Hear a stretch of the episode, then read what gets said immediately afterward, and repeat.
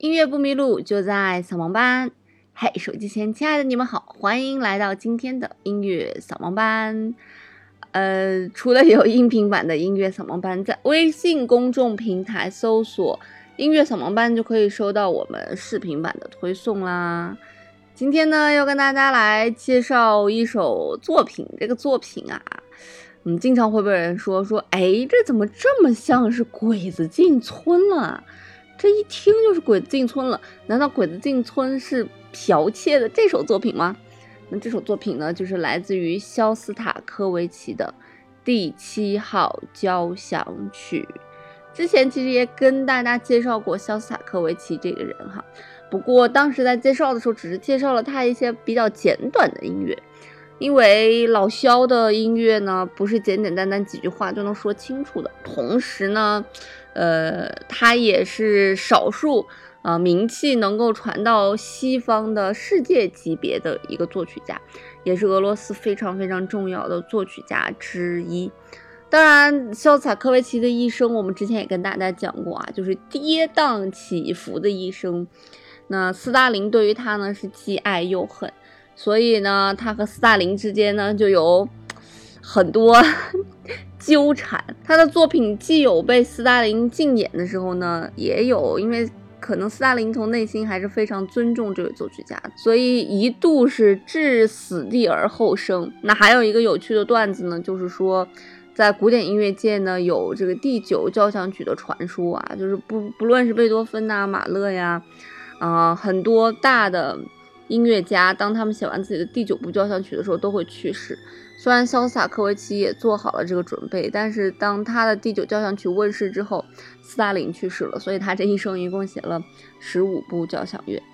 那今天呢，我们就来一起来介绍肖斯塔科维奇最最著名、最最有民族主义的一首交响曲，就是肖斯塔科维奇的第七交响曲。那这首交响曲是在一九四一年第二次世界大战期间创作的，呃，然后呢，作曲家就把这首作品呢献给了自己出生以及成长的地方，就是当时受德军所围困的列列宁格勒，所以这首作品亦有这个列宁格勒交响曲这么一说。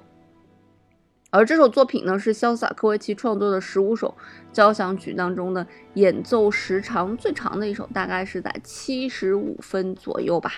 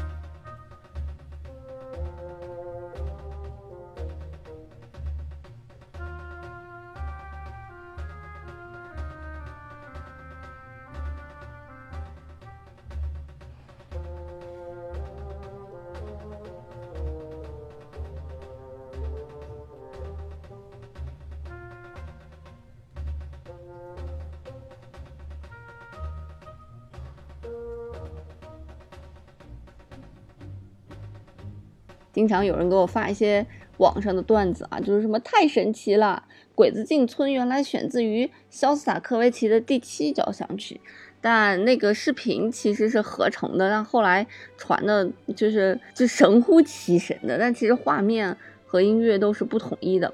那呃，并不是说是选自于这部交响乐，只是因为。呃，整个的列宁格勒，也就是这个第七交响曲呢的第一乐章就写的是战争嘛，就是所以嘞，它有这种小军鼓的打击声，也有一些呃这个乐器的这种声音，好像就是有人的侵略的脚步，德军侵略的脚步。所以就根据这个侵略的脚步以及这个旋律进行了改写，才变成了我们的这个非常知名的当当当当当当的 这个鬼子，呃进村的音乐。但其实这一段呢，是被称为是德军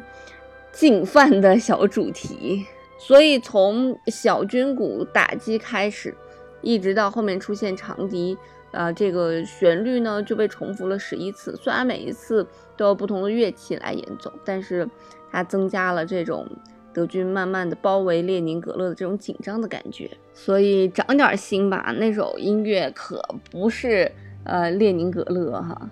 那整个的第七交响乐，也就是列宁格勒呢，一共分为四个乐章。那它的乐队编制也非常非常的大，其中第一乐章呢，差不多占到了三十分钟。那第二乐章差不多在十到十二分钟左右，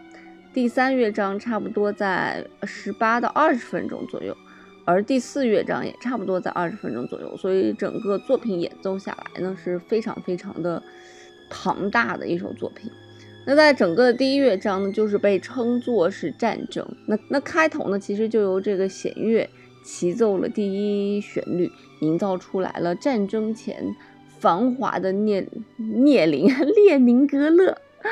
那随后呢，管乐呢就进入了，增加了这种氛围。那在一段嗯平静的乐段之后呢，哎，这个孤独而阴郁的旋律出现了，啊，带来了这种似乎是要入侵了啊。那我们刚才也讲了，那接下来呢，就是由这个小鼓的这个节奏哒哒哒哒哒，就是这个节奏。啊，在整个节奏段落里面呢，这个动机一共持续超过了一百多次，那也就是代表了德军慢慢的逼近列宁格勒的脚步。那在演奏的方式方法上面呢，有一些不同，比方说单用长笛去演奏啊，或者长笛和单簧管互相的呼应呀，啊，以及铜管还会模仿一些啊空军的什么军号啊之类，这些一步一步一步的。啊，把这个气氛烘托到最紧张的那一部分，暗示着列宁格勒呢已经遭到了德军的包围。那我们的第二乐章呢被称作是记忆，所以整个旋律听起来呢要比第一个乐章要柔和一些。那据说肖斯塔科维奇非常非常崇拜巴赫，所以在他的作品里面呢有非常多的我们原先跟大家讲过的赋格对答的手法。由不同的乐器啊，不同的方式去演奏这个主题，以及一些主题的变化，或者一些第一主题或者第二主题。总之呢，用了各种各样的创作手法来表现出来之前的活泼而宁静的主题。那第三部分呢，被叫做我国的广阔天地。开头的声音呢比较弱。那作曲家用这一段音乐代表了流经列宁格勒的啊涅瓦河和它两岸旁边的景色，用各种乐器不同的演奏方式呢，以及节奏的变化，影响出来了，啊，营造出来了一种各个声部间互相抗衡的这种景象，仿佛是这个苏联大地和这个德国大军的一种抗衡的，一种乱象吧。那最后一个乐章呢，所表现的叫做胜利之来临。那最后一个乐章也是运用到了贝多芬第五交响曲的那个当当当当三三短一长的节奏型来代表这个命运的动机。那在乐曲的进行过程当中呢，还有类似于像萨拉班德一样的舞曲式的挽歌，似乎呢是在悼念在这场围困当中死去的呃战士们。所以在第一乐章的旋律的重复下，以及命运动机的重复下呢，呃，整个的作品进入了最后的高潮，象征着列宁格勒的人民最后能够战胜敌人，重新回到之前的那种光景。最后呢，以定音鼓的这个两小节的独奏，啊，非常强劲的结束了。对于这么伟大的作品，显然一期节目应该是介绍不完的。而且以我们现在的这个，嗯，和平年代的这种，大家都过惯了这种比较平静安稳的日子，可能没有办法体会那种焦虑、焦躁、烦躁、恐惧、害怕。